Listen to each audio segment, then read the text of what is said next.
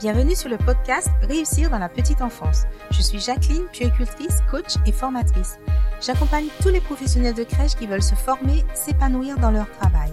Je partage mes connaissances, mon expérience, je te donne des astuces, des conseils, je questionne le présent pour améliorer le futur.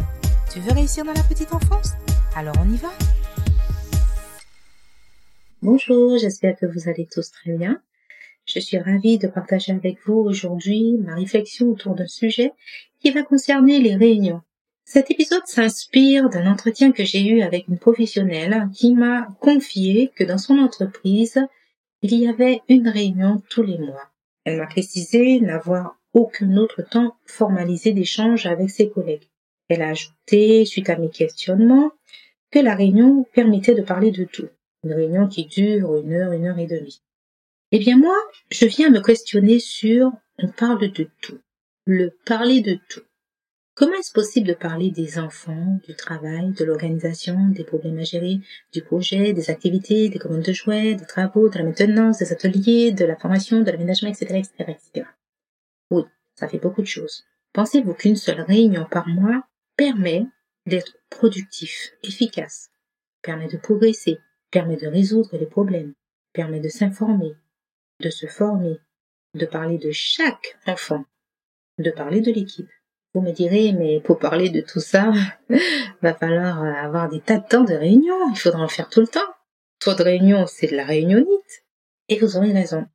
La question qui se pose maintenant, comment va-t-on avoir le temps pour parler de tout ça? Nous sommes bien d'accord. Les réunions sont utiles et indispensables. Elles servent à partager des idées, elles servent à partager des opinions, elles servent à trouver des solutions aux problèmes qui sont présentés et à prendre des décisions. Pour moi, les réunions sont tout simplement un rituel. Un rituel de performance. Parce que cela permet de redynamiser, de motiver l'équipe, de souder l'équipe, de réguler, de faire progresser, de donner du sens, d'apporter de la cohésion. Mais il faut que cela soit organisé, bien préparé, bien animé. Dans un premier temps, il convient d'identifier le but de la réunion. Avant de la programmer, on ne fait pas une réunion parce qu'il faut en faire. On doit savoir où on va, qu'est-ce qu'on veut atteindre comme objectif. Savoir si elle concerne une partie de l'équipe ou toute l'équipe. Vous avez compris, il y a plusieurs types de réunions. Il y a des réunions pour faire avancer les objectifs de l'entreprise, hein. Globalement, euh, l'éveil, la socialisation, le bien-être des enfants qui sont confiés. Il y a des réunions pour informer l'équipe. Par exemple, nouveau matériel, logiciel de pointage, comment on va l'utiliser pour aider les familles à euh, pointer en arrivant ou même l'équipe qui doit pointer euh, pour euh, ses horaires. Ça peut être une réunion pour former l'équipe. On est dans le partage de savoir.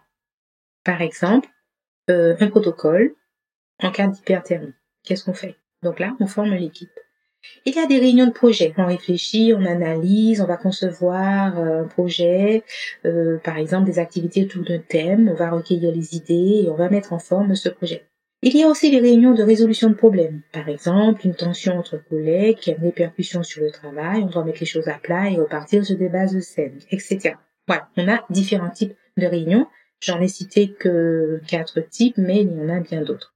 Donc vous pensez bien que faire une seule réunion parler de toutes ces choses-là, ça me semble quand même assez difficile. Puisqu'on ne dispose pas de beaucoup de temps, surtout en micro-crèche, on va faire une réunion et tenter de répondre à un certain nombre de besoins.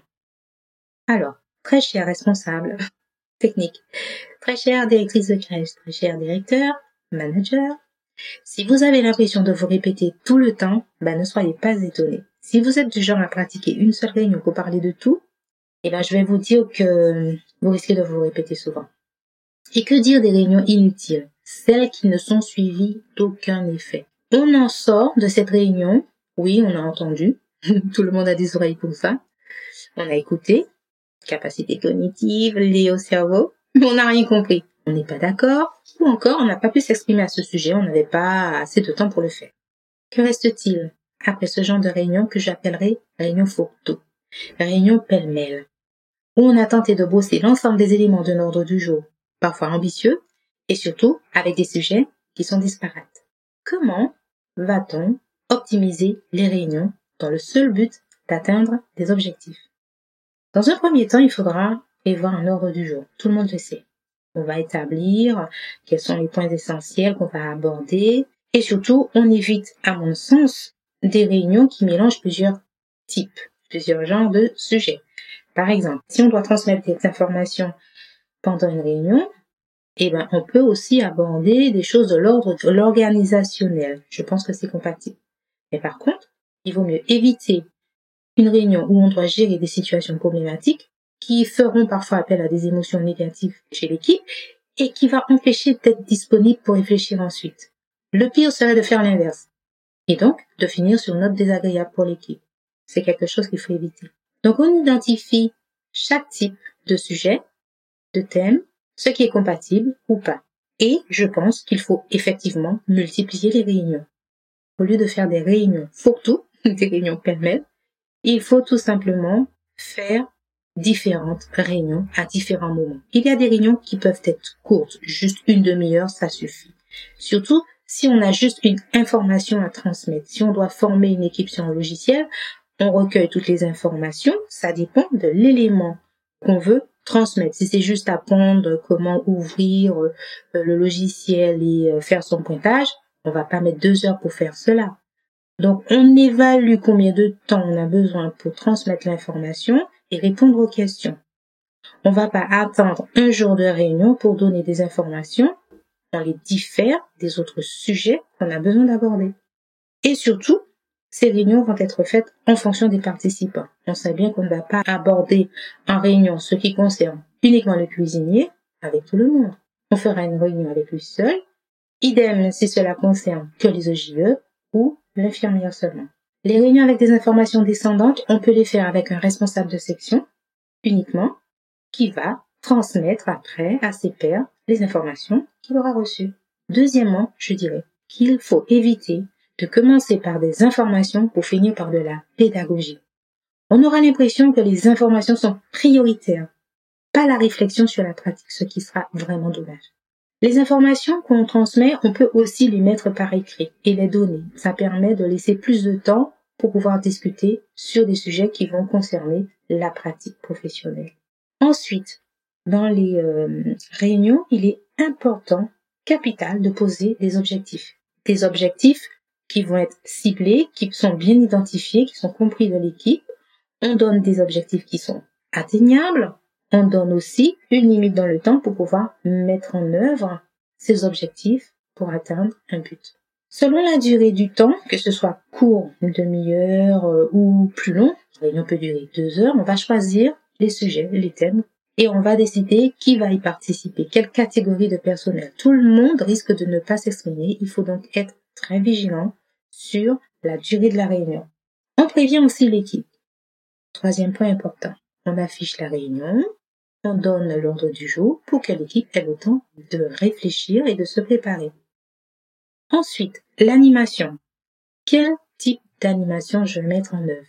Elle va être différente. S'il s'agit d'informer, s'il s'agit de décider de quelque chose ensemble, d'arbitrer, il faut être à l'écoute aussi et permettre que la parole circule librement et surtout qu'un cadre soit bien respecté. C'est l'animateur de la réunion qui pose le cadre. L'animation va nécessiter bien sûr des reformulations, de s'assurer que tout le monde est dans la bonne compréhension des décisions qui sont prises et que tout le monde adhère aux décisions. C'est l'occasion d'échanger pour savoir si un autre objectif peut amener au même but. Entre chaque point, on n'oublie pas de rappeler les objectifs qui sont poursuivis. Ensuite, il faut respecter la durée de la réunion. Si on a dit que ça durait une demi-heure, on s'y tient. Si on a dit qu'on prenait une heure, on s'y tient. Il faut de préférence nommer un gardien du temps si l'ordre n'est pas épuisé, on peut planifier une nouvelle date avec l'équipe. Il est préférable aussi qu'il y ait des prises de notes faites par une personne qui participe à la réunion. Tout le monde doit en tirer un bénéfice de ce temps de partage. Il est à charge aussi pour l'animateur de faire un compte rendu, surtout si des décisions sont prises durant cette réunion. S'il y a des tâches à répartir, s'il y a un plan d'action qui doit être mis en œuvre, des engagements qui ont été fixés. Tout ça doit être posé noir sur blanc. Et bien sûr, les moyens qu'on va mobiliser pour atteindre les objectifs. Il s'agit bien d'identifier ces moyens et que chacun sache ce qu'il a à faire.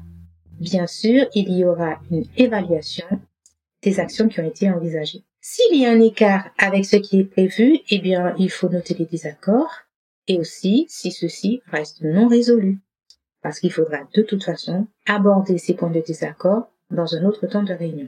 Et oui, encore une réunion pour finir la réunion précédente. J'entends, je comprends, mais c'est très important. Pour conclure, je dirais qu'il est préférable à mon avis, premièrement, de bien identifier chaque objectif et de faire des réunions en fonction de ceci. Donc, d'éviter une seule réunion pour parler de tout. Deuxièmement, prépare cette réunion. On imprime de préférence un calendrier de réunion pour que les participants puissent s'organiser en amont et réfléchir au sujet, aux thèmes qui vont être évoqués. On se prépare avant d'animer, il faut être prêt et envisager surtout quelles sont les questions qui pourront être posées par les participants pour euh, être prêt à y répondre. Il est possible aussi de se former à l'animation d'une réunion. Il existe des tas de formations sur le sujet. Et enfin, après la réunion, on écrit un compte rendu, on garde une trace et on sait ce qui a été décidé et on met en exergue surtout les points à travailler et le délai pour atteindre les objectifs. Je terminerai en disant qu'une réunion réussie est toujours suivie d'actions concrètes. À très bientôt pour un prochain épisode.